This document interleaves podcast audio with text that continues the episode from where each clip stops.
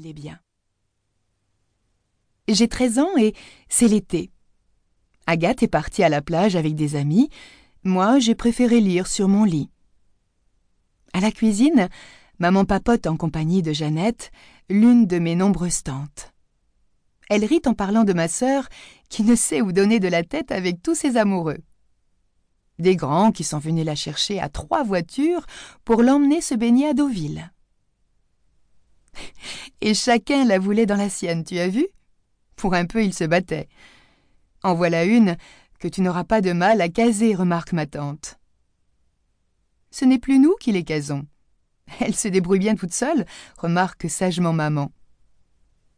Je tends l'oreille, car le sujet m'intéresse. Ça ne fait pas trop de peine à la petite, tout ça? demande Jeannette plus bas.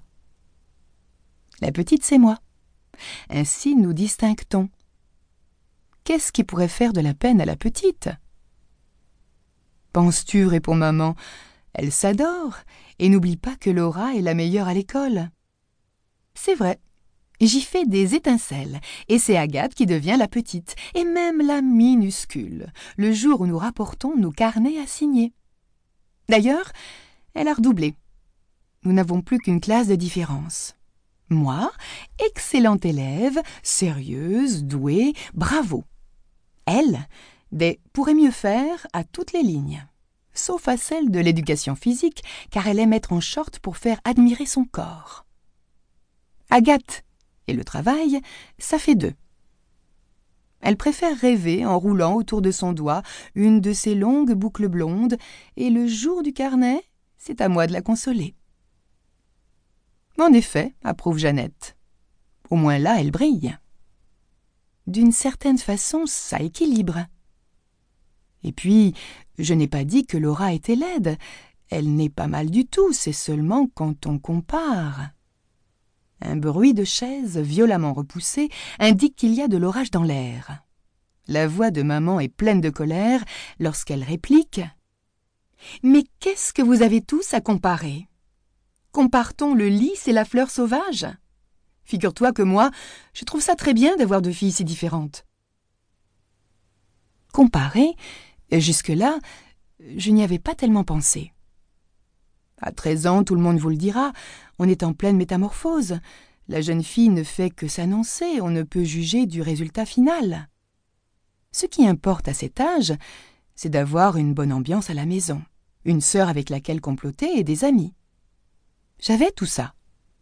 Et même plus d'amis qu'Agathe, qui faisait volontiers sa pain-bêche et ne savait pas garder les secrets. Quand elle est revenue de la plage et qu'elle a pris sa douche en mettant du sable partout, porte ouverte aux éventuelles admiratrices, eh, j'ai comparé. Agathe, un mètre soixante-huit, à la fois mince et ronde là où il fallait. Peau blanche, yeux bleus, cheveux toujours plus blonds grâce au shampoing à la camomille, blé tendre, blé de printemps. La petite, un mètre cinquante-trois. Mais attention, rien n'était perdu. On grandissait jusqu'à ses règles et on pouvait même prendre encore deux centimètres après. Yeux verts éclaboussés de jaune, bronzés torrides au premier baiser du soleil, à croquer, résumait papa en plongeant vers mes joues. Seigle dru, Pimbi. La belle, c'était Agathe. Mais au fait, la beauté, c'est quoi exactement? D'où venait la différence? Au dire de la famille, j'avais des yeux magnifiques. Mon nez était bien droit et ma bouche impeccable depuis l'appareil. Quant à mes cheveux, ils étaient dix fois plus épais que la filasse dorée d'Agathe. Ah, ta sœur est l'angette C'était d'exclamer un jour un copain. Eh bien voilà, moi je n'en jetais pas.